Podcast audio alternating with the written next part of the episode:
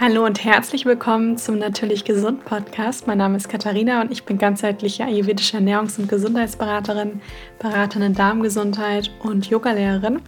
Und ich freue mich sehr, dass du mir für eine neue Podcast-Folge wieder zuhörst. Die heutige Podcast-Folge wird von For You Health unterstützt. Bei For You findet ihr eine sehr große Auswahl an Nahrungsergänzungsmitteln, wie zum Beispiel Kurkuma-Kapseln, Probiotika, Vitamin B12-Tropfen und ihr findet dort auch Selbsttests, bei denen man ganz einfach die Biomarker aus Blut, Speichel und Stuhl von zu Hause messen kann. Ich werde immer wieder gefragt, wo kann man denn zum Beispiel mal eine Mikrobiomanalyse machen oder welche Vitamin B12-Tropfen nehme ich. Aktuell nehme ich zum Beispiel auch Reishi-Kapseln, die das Immunsystem unterstützen können. Und das habe ich alles von For You. Und ich habe auch einen Rabattcode für euch, nämlich TastyKatie10, alle Buchstaben klein und zusammengeschrieben. Damit bekommt ihr 10% Rabatt auf eure Bestellung. Den Link dazu, den findet ihr in den Show Notes. Und bevor ich jetzt gleich mit der Podcast-Folge loslege, möchte ich euch erstmal noch sagen, dass ihr euch noch bis zum 3.1. zu meinem Natürlich Gesund-Kurs anmelden könnt. Das ist mein ganzheitlicher Online-Kurs, der auch das allerletzte Mal stattfinden wird. Also ich werde ihn danach nicht mehr anbieten. Und das ist wirklich der Kurs, der ja die gesunde Verdauung, Stressmanagement, die ayurvedischen Prinzipien, eine gesunde Ernährung, das alles miteinander vereint. Es gibt tägliche Meditation, es gibt einen Ernährungsplan, es gibt Einkaufslisten, ihr bekommt ein Workbook nach Hause geschickt mit ganz vielen Übungen. Es gibt einen Mitgliederbereich, es gibt eine Facebook-Gruppe, wo ihr euch untereinander austauschen könnt. Also es ist wirklich ein super umfangreicher Kurs und wo man wirklich lernt, ja, nachhaltig gesund ins Leben zu starten und das auch langfristig. Ja, ist kein Kurs, der, wenn man so einen Crash-Durchlauf macht und ähm, danach fällt man wieder zurück in die alten Muster, sondern das ist wirklich so gedacht, dass man langfristig diese gesunden Routinen, ähm, gesunde Mahlzeiten und auch so eine gewisse Selbstfürsorge und so eine gewisse innere Ruhe auch entwickelt. Mm, und das ist wirklich, ja, ich, ein absoluter Kurs, der vom Herzen kommt. Und ähm, ich habe ihn ja schon ein paar Mal angeboten und die Rückmeldungen waren jedes Mal ganz, ganz toll. Und deswegen, wenn ihr da dabei sein wollt, dann meldet euch unbedingt noch an. Bis zum 3.1. könnt ihr euch noch anmelden. Ich packe euch den Link dafür auch in die Show Notes. Und wie gesagt, ich biete den Kurs zum letzten Mal an.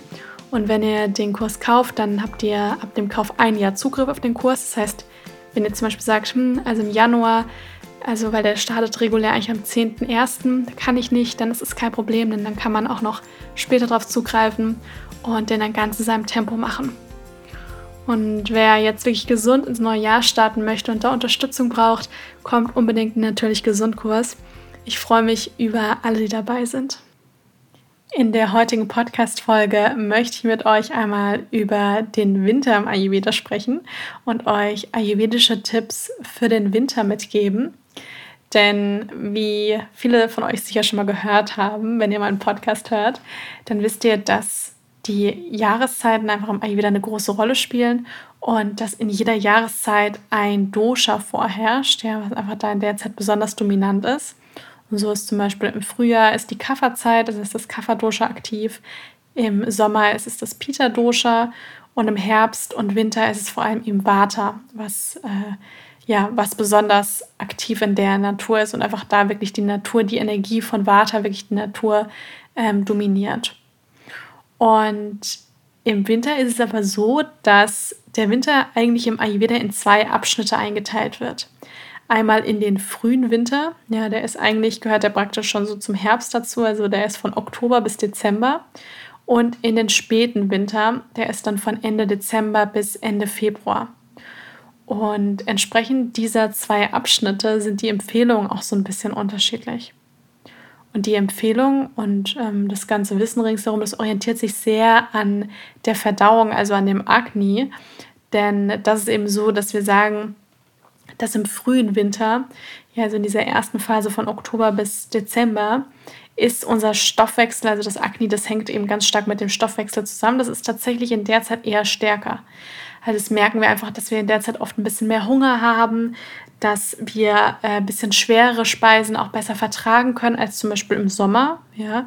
Und ähm, durch den, ich sag mal, durch den, durch den kalten Wind, der einfach im Herbst entsteht, ja, also diesen typischen Herbstwind, den man dann eben hat und im frühen Winter, wird praktisch das Verdauungsfeuer, also dieser Akne, so ein bisschen in Gang gehalten.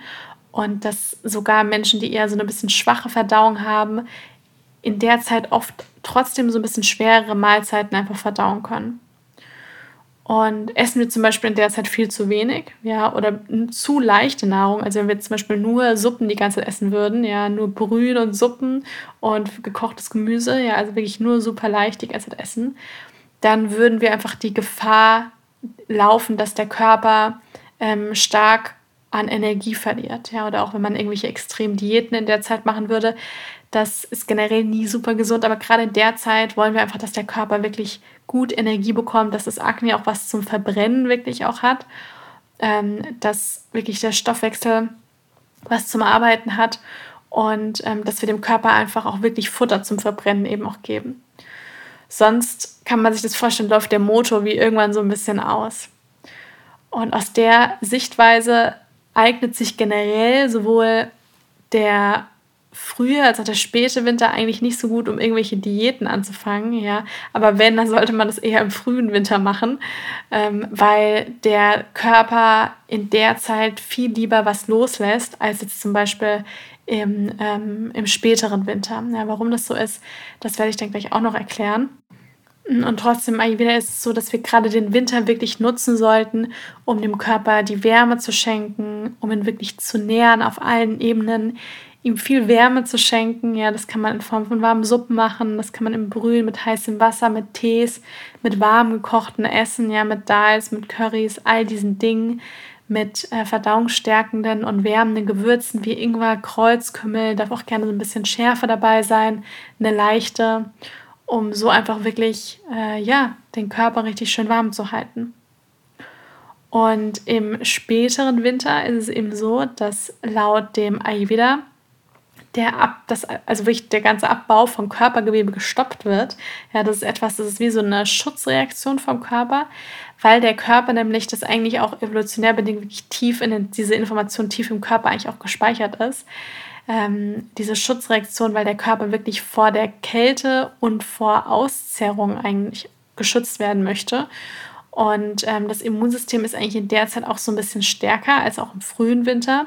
Ja, also das merkt man auch, weil gerade so im Herbst, jetzt mal unabhängig von Corona, aber jetzt mal auch sonst im, im Herbst und frühen Winter sind einfach viele dann auch krank und bekommen Erkältungen und so weiter. Und das ist tatsächlich oft so ein bisschen stärker als im ähm, Vertreten als im späteren Winter. Ja, weil da einfach das Immunsystem nicht ganz so stark ist. Und in dem späteren Winter ist so ein bisschen mehr Kafferzeit, ja, wobei der erste Teil wird ja mehr von dem Vata-Dosha dominiert, also von dem Bewegungsprinzip, von viel Luft und auch mehr Kälte. Und der spätere Winter, der wird ein bisschen mehr von Kapha dominiert. Und das Kapha-Dosha ist ja wirklich so dieses Stabilitätsprinzip, das Aufbauprinzip. Und das führt auch eher so ein bisschen zu Vermehrung von Körpergewebe, ja, dass einfach gutes Körpergewebe auch aufgebaut wird. Und Kapha steht ja generell für Stabilität, für Wachstum, für Struktur und auch für das Element Erde. Ja?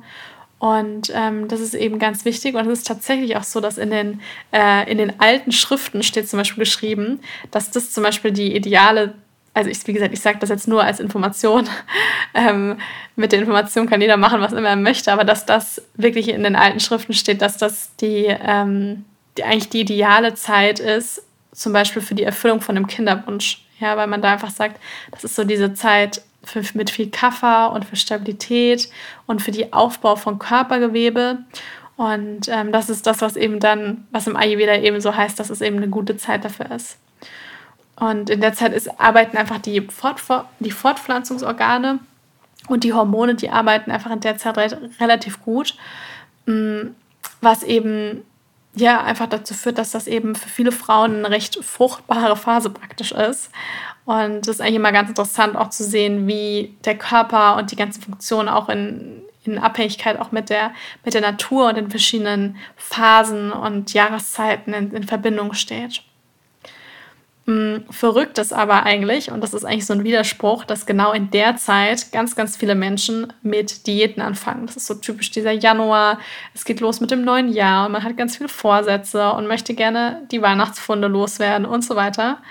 Und wenn man aber den Ayurveda anschaut, dann ist das eigentlich so denkbar die ungünstigste Zeit, weil da einfach der Körper eigentlich nicht gerne viel hergibt, weil das einfach der geprägt ist von Kälte ähm, und von mehr von Dinge festhalten zu wollen, als sie loslassen zu wollen.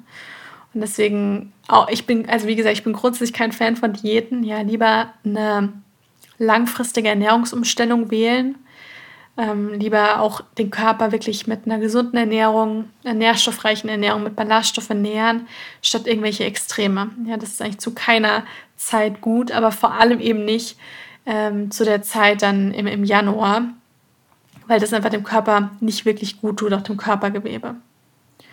Und viele Menschen merken dann zum einen, dass man vielleicht in der Zeit gar nicht so gut abnehmen kann, ja, weil der Körper einfach viel festhält. Und ähm, dass es auch eher dann dazu führt, dass man vielleicht irgendwann eine Waterstörung bekommt, ja, was der Körper eigentlich damit auch vorbeugen möchte. Und das äußert sich dann irgendwie in einem schwachen Immunsystem mit irgendwie Schmerzen, Gelenkschmerzen, Nervosität, Schlafprobleme und so weiter. Und das wollen wir eigentlich nicht. Deswegen hier wirklich im Winter in der Wartezeit und später noch im Kaffee will ich den Körper nähren mit warmen Speisen, mit naturbelassenen Dingen, mit Wurzelgemüse, um wirklich den Körper einfach vor allen möglichen äh, Schwächen dann eher zu schützen. Und ich will euch hier noch so ein paar spezifische Tipps für den Winter geben, was man wirklich äh, ja gut integrieren kann. Einmal kann man wirklich, ähm, um auch dieses erhöhte Vata im Herbst und Winter auszugleichen, kann man hier wirklich auch sehr gut mit wirklich Ölmassagen zum Beispiel arbeiten, ja, dass man den Körper mit warmem Sesamöl einreibt, also richtig einmassiert. Im Ayurveda nennt man das auch Abhyanka, also wirklich so eine Ganzkörperölmassage. Kann man Sesamöl nehmen, das in einem Topf warm machen.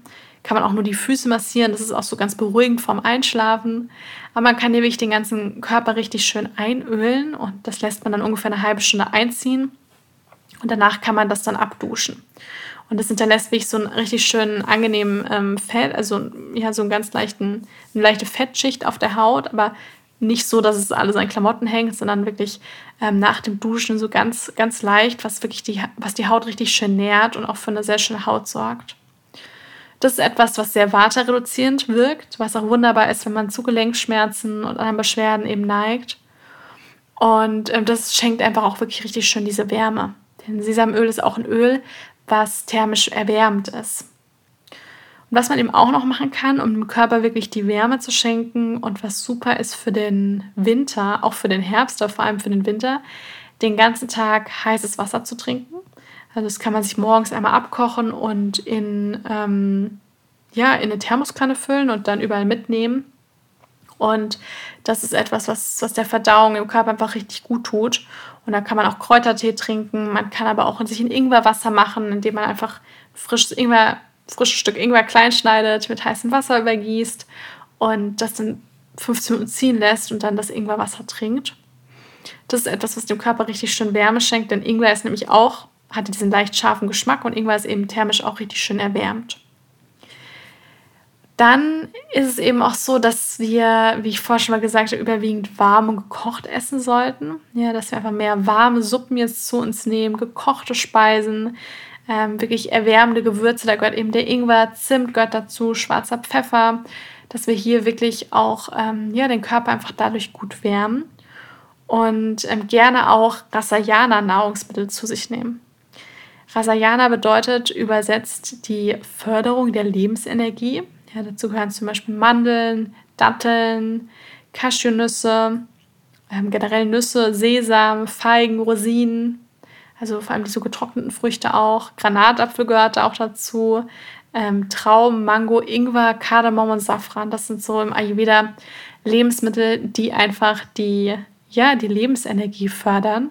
Und da kann man auch schauen, dass man sich zum Beispiel Porridge morgens macht und man gibt ein bisschen Rosinen rein und gibt noch ein bisschen geröstete Mandeln drüber und hat dann einfach ein schön nährendes, ähm, lebensenergiespendendes Frühstück, dass man sich vielleicht auch als Zwischenmahlzeit mal, ähm, ja, mal so auch was mit Datteln zubereitet. Ja, das ist auch etwas, was so eine natürliche Süße ist, aber was trotzdem Körper sehr nährt und die sind auch tatsächlich thermisch erwärmend und waterreduzierend.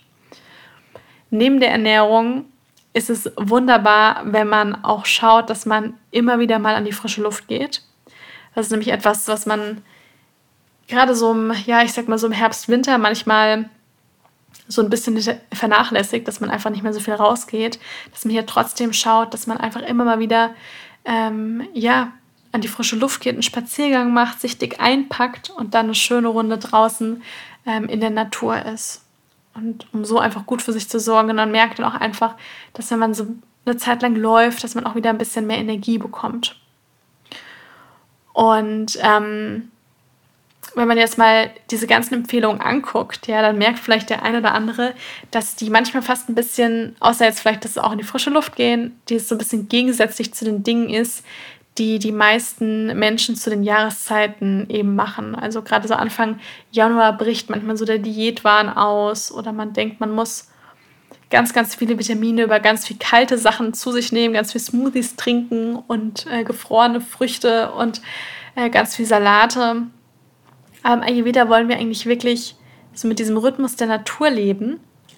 Und dazu gehört eben auch, dass wir schauen, dass wir, ähm, ja, dass wir auf die Bedürfnisse von unserem Körper auch hören und dass wir einfach schauen, dass wir uns im, dass wir uns im Winter eigentlich mehr nähren. Ja, dass man hier wirklich auch immer wieder schaut. Ich sage immer gerne dieses Bild auch mit der Tasse. Was gibt mir jetzt Lebensenergie und was kann ich eben Gutes zuführen? Und vor allem gerade im Herbst und Winter immer wieder dieses Vata reduzieren. Ja, also immer wieder dieses Gegensätze gleichen sich aus und die Zeit ist wirklich geprägt von dieser Wärme, die wir zuführen sollten, die wir dann auch in uns erzeugen können. Und vor allem eben über warme Getränke, über warme Speisen. Ja, diese ganzen länger gekochten Sachen sind auch super. Auch mal so eine Kraftbrühe zu sich nehmen, aus so einer lang gekochten Gemüsebrühe zum Beispiel. Ähm, sich mit den, mit den wärmenden Gewürzen arbeiten und sich hier wirklich einfach richtig was Gutes tun und gerne auch mal so eine Selbstmassage machen mit warmem Öl, gerade auch die Füße ähm, unter den Körper. Ja, das ist etwas, was ja auch so, so ein Akt der Selbstliebe einfach ist und äh, unglaublich wohltuend ist. Genau, das ist jetzt erstmal so zu den Tipps für den Winter. Ja, ich hoffe sehr, dass ihr da so ein paar Sachen für euch mitnehmen könnt, um einfach in der Zeit gut für sich zu sorgen, den Körper schön warm zu halten und nicht irgendwelche Extreme zu verfallen, was vielleicht manchmal so nach der Weihnachtszeit so ein bisschen, ja, man vielleicht manchmal von anderen, von anderen Seiten so ein bisschen verleitet wird, jetzt irgendwelche neuen Diäten und irgendwelche Extreme ausprobieren, aber sich da auch immer wieder zu fragen, ist es denn langfristig das, was mir wirklich dient? Ja, weil gerade Essen, wir alle müssen irgendwie unser Leben lang essen und da macht es einfach Sinn, eine Ernährung zu wählen, die man auch sein Leben lang integrieren kann ja, die man auch sein Leben lang irgendwie ähm, ja, gut in das Leben integrieren kann, die auch zu einem passt. Und da führen einen meistens diese Extreme oder diese stark kalorienreduzierten Diäten, führen da meistens einfach nicht wirklich dazu. Und das tut man auch meistens nicht wirklich so aus einem Akt der Selbstliebe, sondern mehr aus dem Gefühl von, äh, man muss jetzt irgendwas tun und es muss sich was verändern und ähm, ich muss jetzt irgendwie gegen meinen Körper arbeiten und damit kommt man einfach nicht sonderlich weit. Viel lieber schauen, was man hier Gutes, sich wirklich Gutes tun kann, wie man sich nähern kann. Und äh, wenn man diesen Ansatz verfolgt, dann macht man das auf so eine bisschen weichere Art und Weise mit mehr Selbstliebe, mit auch mehr Selbstachtung dem eigenen Körper gegenüber. Und das führt einen dann viel eher zu dem, wo man hin möchte, als wenn man immer so gegenarbeitet das sind noch so ein paar Gedanken ähm, am Ende. Ich hoffe sehr, dass sie euch vielleicht inspirieren, dass ihr euch selbst äh, gut auf euch achtet und liebevoll mit euch seid. Und ansonsten wünsche ich euch jetzt erstmal noch einen wundervollen Tag und bis zum nächsten Mal.